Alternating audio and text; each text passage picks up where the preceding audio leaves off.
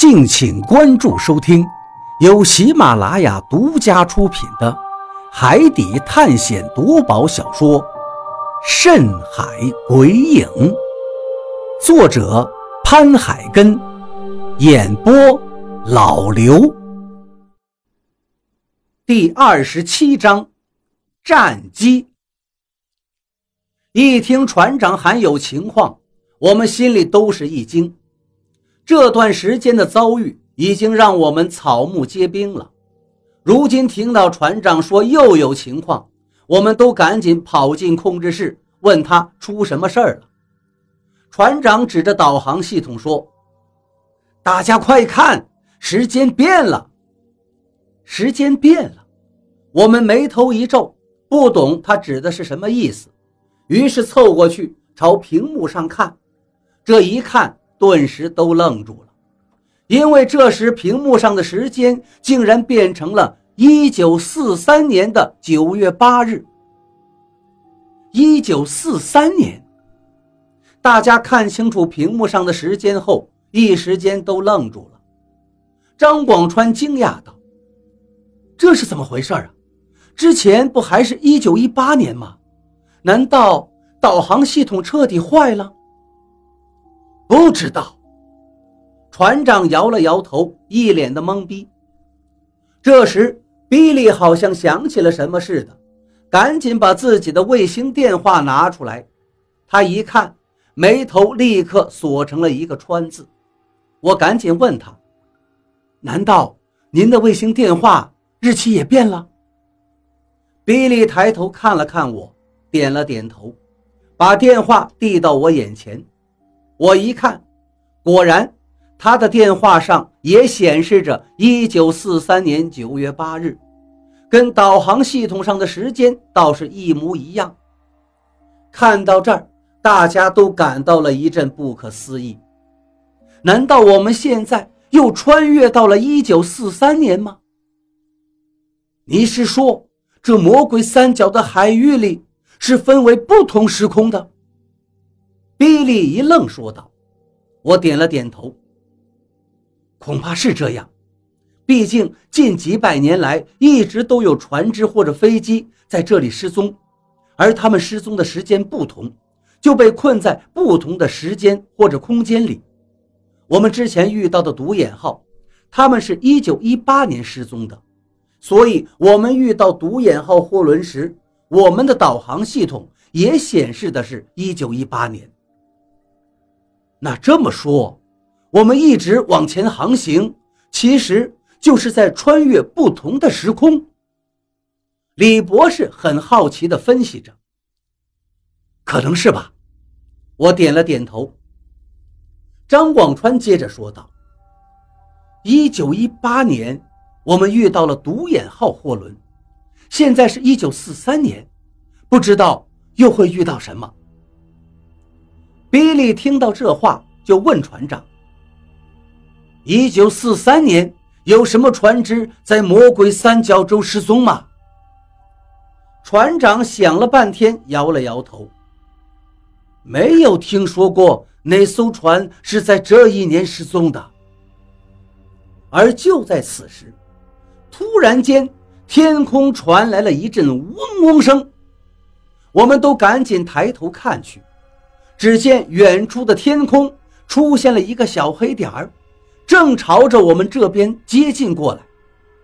大家都是一愣，那是什么呀？一时谁也分辨不出来。但是，随着那个小黑点越来越近，越来越大，那嗡嗡声也越来越响了。雷森说道：“那是马达声。”大家听到这话，于是都分析出来了。难道是飞机吗？而这时，我赶紧从控制室的平台上拿起了望远镜，对着那个越来越大的小黑点看了过去。这一看不要紧，心头顿时一紧。我转头问向雷森道：“一九四三年，应该还是太平洋战争时期吧？”“是的。”雷森点点头，怎么了？我又拿望远镜看了一眼，脸色也立刻凝重起来。朝我们飞过来的，好像是一架战机。是战机！这一下，所有人都吓了一跳。雷森立刻抢过我手中的望远镜，对着天空看去。不好，那是 BF 幺零九战斗机。BF 幺零九战斗机，我对这些所谓的战机并不了解，对我来说还是第一次听到。只不过让我好奇的是，雷森怎么会是这么大的反应？就好像预见到了有严重的危险要出现似的。Bf 幺零九战机是第二次世界大战期间德国使用的主力战机，而我们是美国人，他们会不会攻击我们？雷森把望远镜一扔，满脸惊恐地转头对我们说道：“听到这话，我们又都是一惊，不禁担心起来。”比利迟疑了一下，道：“应该不会吧？二战早就结束了，而且我们也不是战舰，我们只是一艘普通的游艇。”比利却摇了摇头，道：“那也不一定，因为对于这个地方的人来说，现在第二次世界大战没有结束，这里是一九四三年九月八日。”一听他这话，大家都反应过来了。雷森说的没错呀，外面虽然是二战早就结束好几十年了，但这里依然是另一个时空，是一九四三年的九月八日呀，正是太平洋战争如火如荼的时候。而对于现在天空中出现的那架德国战机来说，它可能还在执行着某项作战任务呢。就在这时，雷森说道：“以前就发生过类似的事情。什么？以前发生过这样的事儿？”大家都是顿感好奇。雷森点了点头，对我们讲道：“那是在一九八一年的时候，有一群旅客正在巴哈马岛上游玩，突然天空传来了一阵马达声。”人们抬头一看，只见一架第二次世界大战期间美国使用的野马战机呼啸而来。游客们起初以为这是旅游公司安排的事先没有宣布的节目，还都高兴地鼓掌。不过，战斗机不分青红皂白的就朝游客开火了，游客们吓得四处乱跑。而战斗机瞬间就又消失了。当时有人拍下了飞机的照片，旅游公司据此向法院控告了美国空军。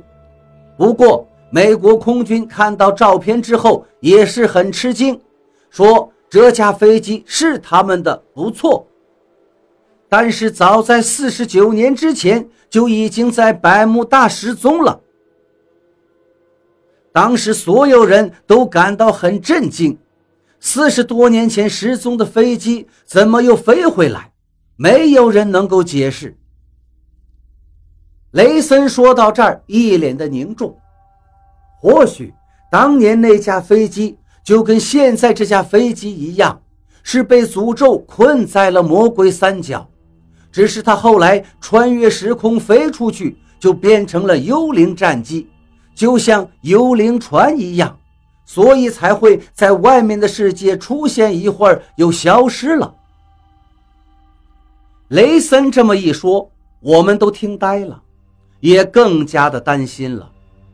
如果雷森所说的那架战机也是二战时被困在了魔鬼三角的，那他出去后依旧对人群扫射。如果这样的话，我们头顶上空的这架德国战机，会不会也一样对我们发动攻击呢？当下，我赶紧问船长：“船长，现在怎么办？”船长的脸色都白了，苦着脸道：“如果他真的攻击我们，我们根本就逃不掉。听到这话，我不由得叹了口气，心想也是，我们是一艘游轮，而对方是一架战斗机，两者的速度根本就没法相比。就在这时，马达声大响起来，我们惊慌地抬头一看，一个个都吓得脸色惨白。只见空中那架德国战机突然一个机头压低，犹如一只老鹰似的，猛然朝我们俯冲下来，而同时，战机上的机枪子弹就像无数道流星一般，带着尖哨声。朝着我们呼啸而来。